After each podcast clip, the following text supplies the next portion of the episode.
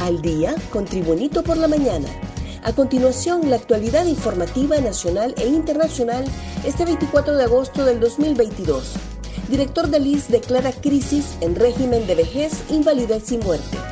El director del Instituto Hondureño de Seguridad Social, Gaspar Rodríguez, advirtió que peligra el régimen de vejez, invalidez y muerte debido a que las finanzas no están en óptimas condiciones. Rodríguez sostuvo una reunión con la Comisión de Familia, Niñez, Juventud y Adulto Mayor del Congreso Nacional, presidida por la diputada Angélica Smith. El régimen de la seguridad social está en peligro porque las finanzas no están bien. Tenemos reportes presupuestarios. Necesitamos aumentar algunos techos, indicó Rodríguez. Pasa el segundo debate de nueva ley del Consejo Nacional de Defensa. En la sesión legislativa de anoche pasó el segundo debate, el dictamen del polémico proyecto de la nueva ley del Consejo Nacional de Defensa y Seguridad. Como es casi la norma en el Pleno Legislativo, solo en el tercer o en único debate hay participación de los diputados en la aprobación de nuevas leyes, decretos o reformas a normativas. Por eso, anoche el prosecretario del Legislativo, Mauricio Sandoval, solo leyó el contenido original del proyecto de la nueva ley del Consejo. COEP designa a Olvan Valladares y Eliu Castillo ante junta nominadora. Olvan Valladares y Eliu Castillo son los miembros de la Junta Nominadora para la selección de 45 aspirantes a la nueva Corte Suprema de Justicia en representación del Consejo Hondureño de la Empresa Privada. Ambos fueron electos en forma unánime ayer en Asamblea General Extraordinaria celebrada en un centro de convenciones de la capital con la participación de 64 de 77 gremiales que conforman el órgano empresarial. Valladares, un veterano político, empresario y economista, fue propuesto al menos por ocho organizaciones miembros de la cúpula privada, entre estas las cámaras de comercio capitalina y la de Cortés, medios de comunicación y el sector avícola, entre otras. Un repaso al mundo con las noticias internacionales y Tribunito por la mañana. Cristina Fernández advierte que el juicio es al peronismo.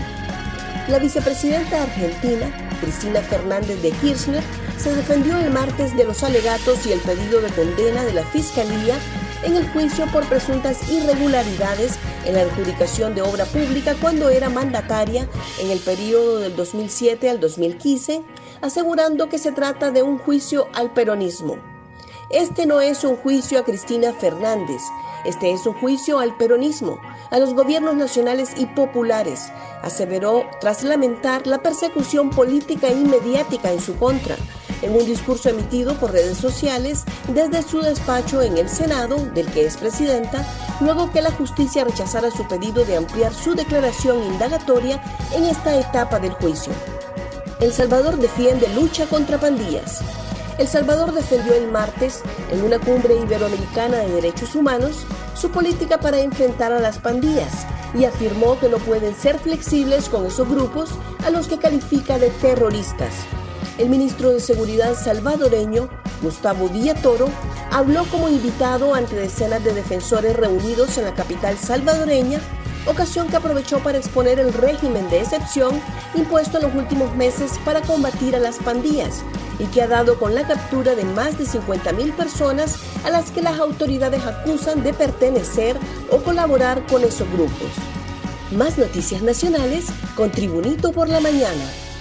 Este jueves arriba el presidente del gobierno español, Pedro Sánchez. El presidente del gobierno español, Pedro Sánchez, llegará este jueves por la noche al país como parte de una visita oficial que le hará a la presidenta Xiomara Castro, anunció hoy el canciller Eduardo Enrique Reina. Sánchez culminará una gira por Latinoamérica que incluye visitas a los presidentes de Colombia, Gustavo Petro, y Guillermo Lazo de Ecuador.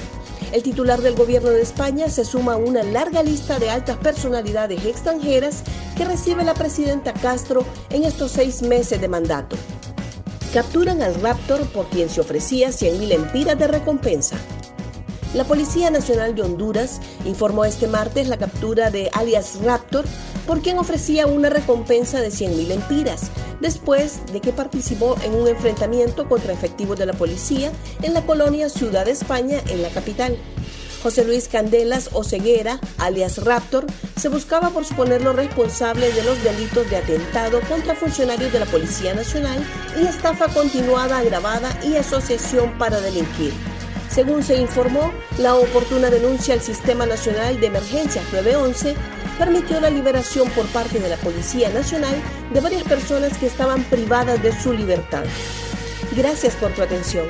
Tribunito por la Mañana te invita a estar atento a su próximo boletín informativo.